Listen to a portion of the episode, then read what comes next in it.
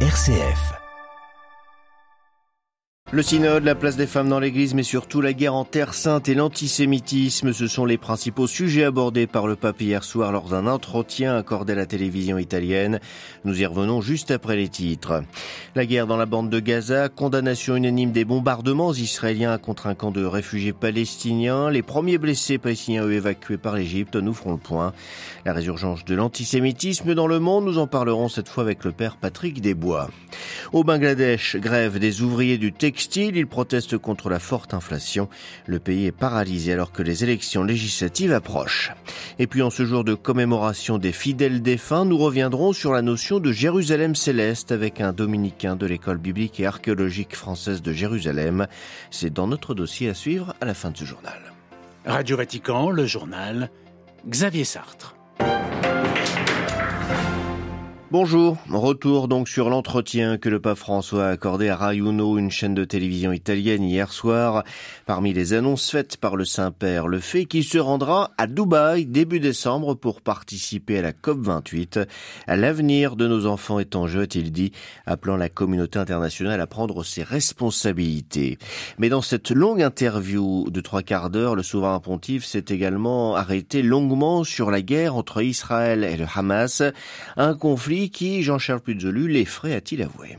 Effectivement, le monde traverse une heure très sombre, a dit François hier soir, en répondant aux questions du directeur de l'information de la première chaîne de la RAI. Personne ne sait comment se terminera cette guerre, dit-il, alors que les deux peuples qui s'affrontent sont pratiquement condamnés à vivre ensemble. Il souligne au passage une nouvelle fois son attachement à une solution à deux États. Après l'attaque terroriste du Hamas le 7 octobre, une gifle, dit François, la réaction d'Israël est une autre gifle, et dans cet engrenage, la dernière gifle est toujours plus forte que la précédente. La guerre donc ne mène à rien, elle enrichit l'industrie de l'armement que le pape n'hésite pas à épingler au cours de cet entretien. En revanche, le dialogue ouvre toutes les portes. Le successeur de Pierre ne dissimule pas son inquiétude pour les populations locales. Je téléphone tous les jours au Père Joseph, dit-il, le curé de Gaza qui abrite 563 personnes dans sa paroisse et qui tous les jours a peur d'être la cible d'un bombardement. Alors ce que François semble dénoncer aussi, Jean-Charles, c'est le risque de s'habituer à la violence. Oui, c'est un risque réel pour le pape. Nous ne devons pas nous y habituer, martèle le Saint-Père, et tout doit être fait pour éviter une extension de ce conflit. Nous sommes tous concernés, dit-il. Et puis sur l'antisémitisme, François estime que plus doit être fait pour le combattre. Il y a bien des jeunes qui s'engagent, remarque-t-il, mais ce n'est pas suffisant l'Holocauste ne se conjugue malheureusement pas qu'au passé, et je n'aime pas ça conclut l'évêque de Rome. Jean-Charles Puzzoli, pour plus de précisions, bien sûr, rendez-vous sur notre site internet. Concernant ce conflit dans la bande de Gaza, l'armée israélienne a bombardé hier mercredi et mardi le camp de réfugiés de Jabalia dans la bande de Gaza. Plusieurs dizaines de civils ont été tués, sans compter les blessés, affirme le Hamas.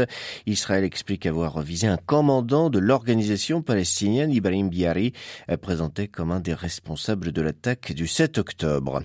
Ces bombardements ont provoqué de vives critiques de la part des alliés d'Israël. L'ONU est allée plus loin, son secrétaire général Antonio Guterres se disant atterré par ces frappes et le Haut Commissariat aux droits de l'homme estimant qu'elles pourraient constituer des crimes de guerre compte tenu du nombre élevé de victimes civiles et de l'ampleur des dégâts. Plus de trois semaines après le début du siège de Gaza, des centaines de blessés palestiniens et d'étrangers présents dans le territoire palestinien ont pu être évacués hier par le terminal de Rafah, parmi eux des Français. Léonie Lebrun. Effectivement, quatre d'entre eux sont des volontaires de Médecins sans frontières. Le cinquième est également un volontaire de l'organisation Première Urgence Internationale. Ils ont été évacués hier dans l'après-midi, euh, réceptionnés au terminal de Rafah par une équipe de l'ambassade de France en Égypte.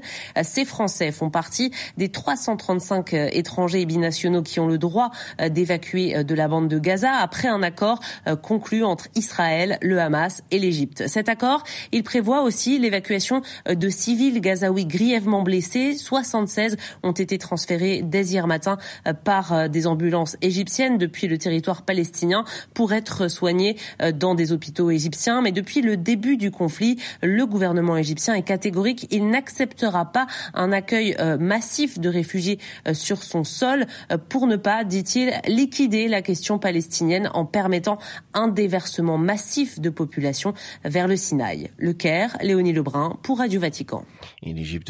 Aider à évacuer environ 7000 étrangers binationaux de la bande de Gaza. C'est ce qu'a annoncé euh, ce matin, il y a quelques instants, le ministère égyptien des Affaires étrangères.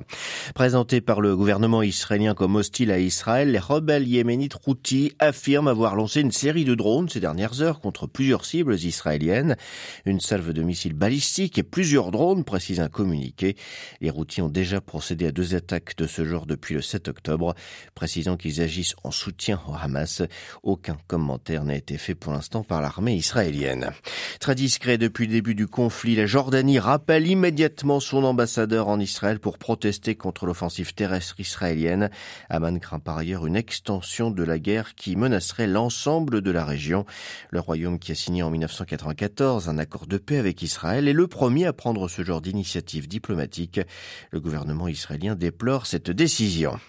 Washington, allié indéfectible d'Israël, dénonce lui les violences commises par les colons israéliens à l'encontre des Palestiniens en Cisjordanie. Elles sont incroyablement déstabilisatrices, estime le département d'État qui appelle Israël à les endiguer.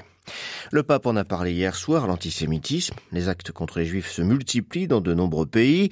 Dans plusieurs villes de France, des étoiles de David ont été peintes sur certains immeubles. À Vienne, en Autriche, c'est un cimetière juif qui était partiellement incendié. En début de semaine, au Daghestan, une foule a cherché à lyncher des passagers d'un vol qui provenait de Tel Aviv. Face à cette résurgence de l'antisémitisme, l'inquiétude grandit dans les communautés juives. Le père Patrick Desbois, qui depuis des années travaille sur les questions de génocide et de mémoire analyse ce retour de l'antisémitisme. L'antisémitisme, vous savez, c'est comme une maladie dormante. Donc, euh, je crois que plus on s'éloigne de la Shoah, plus les gens se sentent libres de dire qu'ils n'aiment pas les Juifs. Et malheureusement, euh, cela passe à l'acte. Comme vous dites, il y a eu des étoiles euh, à Saint-Ouen, j'habite Saint-Ouen. Il y a eu des étoiles dans d'autres villes. Et ça rappelle effectivement quand même les moments où on marquait les, les maisons des Juifs. Mais c'est une maladie dormante que n'importe quel événement réveille de façon extrêmement violente. Je ne suis pas optimiste pour le futur au niveau antisémitisme parce que plus on va s'éloigner de la Shoah, plus les gens qui n'aiment pas les juifs se sentiront libres de le dire et de le faire. Jusqu'à l'année 2005, si on disait qu'on n'aimait pas les juifs, on était traité de nazis. Mais après 2005, si on disait qu'on aimait les juifs ou les respectait, etc., on était traité d'autre chose. Moi, j'avais vu, il y avait d'énormes commémorations de la fin de la guerre, énormes commémorations de la fin d'Auschwitz et tout cela, et j'ai senti dans l'opinion publique que les choses changeaient. Non pas en public à la période, mais en privé, les gens euh, nous disaient carrément que tout ce qui a touché les juifs était douteux. Et je disais souvent à mes amis juifs, euh, il y a beaucoup de gens qui redeviennent antisémites, ils ne vous le disent pas face à face, mais quand vous n'êtes pas dans la pièce, ils le disent. Le père Patrick Desbois joint un téléphone par Olivier Bonnel. Autre conflit en Birmanie, celui entre la junte militaire au pouvoir depuis son coup d'État contre Aung San Suu Kyi et des groupes rebelles. L'armée birmane annonce avoir perdu le contrôle d'une ville stratégique située à la frontière chinoise, Shinchewo.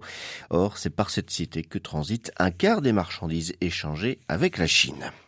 Le Bangladesh secoué ces derniers jours par des manifestations des ouvriers du textile. Ils demandent des hausses de salaire alors que l'inflation continue de rester élevée. La hausse des prix touche en particulier les loyers et les aliments de base. Et même si les élections approchent, le gouvernement refuse de faire un geste. Les précisions d'Emmanuel Derville. La capitale du Bangladesh a été en partie paralysée hier. Les ouvriers du textile, exaspérés par l'indifférence du gouvernement, ont fini par dresser des barricades sur certaines avenues. Les autorités ont envoyé la police anti-émeute. Les syndicats accusent aussi les forces de l'ordre d'être épaulées par des miliciens qui agressent les manifestants. Deux personnes ont été tuées. Voilà plusieurs mois que l'inflation galope au Bangladesh au point de grignoter le pouvoir d'achat. La hausse touche notamment les loyers et les aliments de base comme l'oignon, le riz, les œufs et la farine. Les syndicats demandent une multiplication par trois du salaire minimum qui n'est que de 190 euros. Mais ils peinent à se faire entendre. Les exportations textiles sont l'une des premières sources de devises étrangères. Les milieux d'affaires et le gouvernement veulent tirer les coûts vers le bas pour maximiser les rentrées d'argent face à la baisse des réserves de change. New Delhi, Emmanuel Derville pour Radio Vatican. Avant de passer au dossier, un mot de l'Angélus du Pape hier midi à l'occasion de la solennité de la Toussaint. François en a rappelé la signification. Les saints ne sont pas des héros inaccessibles ou lointains, a-t-il souligné, mais des personnes comme nous, nos amis, dont le point de départ est le même nom que nous avons reçu. Et puis ce matin, le pape célébrera la messe pour tous les fidèles défunts au cimetière militaire de Rome, le cimetière du Commonwealth. Une célébration à suivre en direct, commentée en français sur notre site internet, notre page Facebook et notre chaîne YouTube. Ce qui nous amène au dossier de ce matin qui s'intéresse à une notion spirituelle emblématique des fins dernières telle qu'évoquée dans les Écritures, autrement dit appartenant à l'au-delà de la vie terrestre, la Jérusalem céleste. Évoquée à de multiples reprises dans la Bible, à commencer par le livre de l'Exode, la Jérusalem céleste juive est originellement associée à la construction du temple de Dieu. Mais par le mystère de l'incarnation, le temple devient le Christ lui-même et la nouvelle Jérusalem céleste chrétienne n'en a plus besoin pour se manifester. Elle devient alors le but ultime de notre pèlerinage terrestre, où l'origine et la fin se rejoignent, renfermant toute l'histoire du salut. Le frère Łukasz Popko est professeur d'exégèse à l'école biblique et archéologique française de Jérusalem. Non sans écho à une pesante actualité en Terre Sainte, le dominicain polonais revient d'abord sur les inextricables liens, pour le meilleur et pour le pire, entre la Jérusalem d'en haut et la Jérusalem d'en bas. La notion même de Jérusalem céleste est née principalement par les malheurs de Jérusalem terrestre. Jérusalem était détruite plusieurs fois, avec son temple plusieurs fois.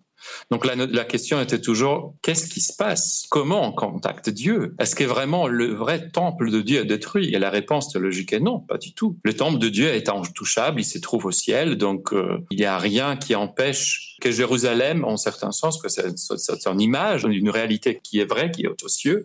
Jérusalem terrestre est une réflexion. Et il y a des moments dans l'histoire, même dans la théologie juive, où que cette ressemblance est abandonnée, même que c'est Dieu même qui détruit Jérusalem. La destruction de Jérusalem par les Babyloniens, c'est pas le plan des Babyloniens, c'est le plan de Dieu lui-même qui détruit le temple de Jérusalem en utilisant les Babyloniens à cause du, du péché et parce qu'il ne se reconnaît plus dans cette image. Donc la, Jérusalem terrestre, en certain sens, fonctionne terrestre comme, comme l'homme, comme le monde. Donc cette ambiguïté est inscrite dans la réalité de Jérusalem terrestre et cette tension. Quels sont les dangers à vouloir créer sur Terre une Jérusalem céleste? L'auteur le plus important qui continuait cette image, c'était Saint Augustin. Peut-être vous vous souvenez qu'il a écrit, pas paradoxalement, mais exprès, après le sac de Rome, donc la grande capitale qui devait être la Jérusalem terrestre, il dit ah non, non, pas du tout. Donc l'Église, les chrétiens ne peuvent pas s'appuyer sur quelconque pouvoir terrestre. C'est pas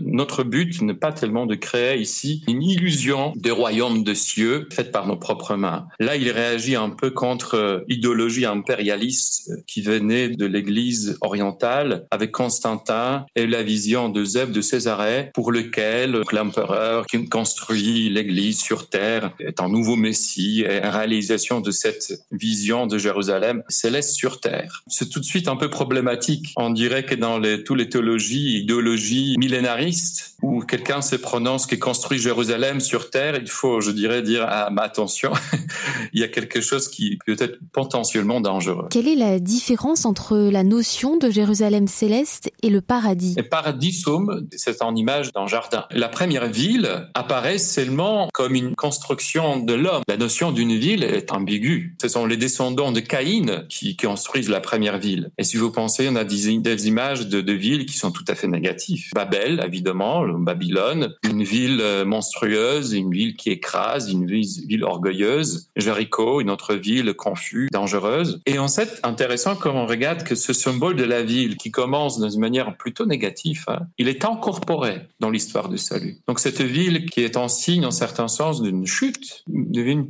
partie de l'image paradisiaque. Donc Jérusalem céleste, notre société qui est sauvée, devient un paradis dans une manière secondaire dans la, dans la description apocalyptique. Le terme paradis peut être appliqué aussi à Jérusalem céleste. Comment approcher la Jérusalem céleste au fond de nos cœurs déjà sur terre? Chaque moment qu'on s'approche à la personne de Jésus-Christ, on s'approche au paradis. C'est ce moment qui nous est déjà donné. Dans ce sens-là, le paradis n'est pas vraiment très loin. Chaque moment qu'on se retrouve avec la personne de Jésus Jésus-Christ qui unit le ciel et la terre, dans la personne de qui l'homme s'unit à Dieu, Jérusalem céleste est là. La vision de Jérusalem céleste est celle-là qu'elle descend du ciel? Il n'y a pas de temps parce que l'agneau est là. Donc chaque moment où nous sommes côté de l'agneau de Jésus-Christ, nous sommes à Jérusalem, euh, Jérusalem céleste. Interrogé par Delphine Allaire, le bibiste Łukasz Popko, dominicain polonais, était ce matin l'invité de Radio Vatican.